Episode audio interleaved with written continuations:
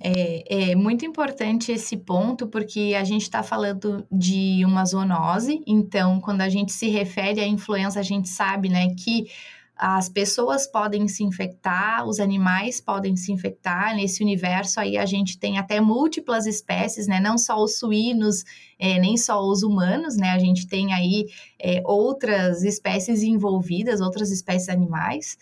É, mas com relação a especificamente suínos e humanos, elas têm uma, uma ligação muito forte, mas que eu acho que vai um pouco é, ao contrário do que a maioria das pessoas imagina, é, aonde normalmente nós humanos transmitimos muito mais vírus para suínos do que o contrário.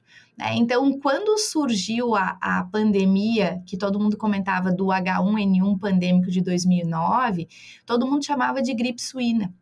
E foi todo um trabalho da agroindústria, é, da, das pessoas formadoras de opinião para tentar desvincular o, o nome à espécie, né? Então, gripe suína. Então, a, é, a gente começa a trabalhar nesse sentido para sensibilizar as pessoas de que, principalmente, né, nós humanos somos um, um, um dos grandes fornecedores de vírus para a espécie suína.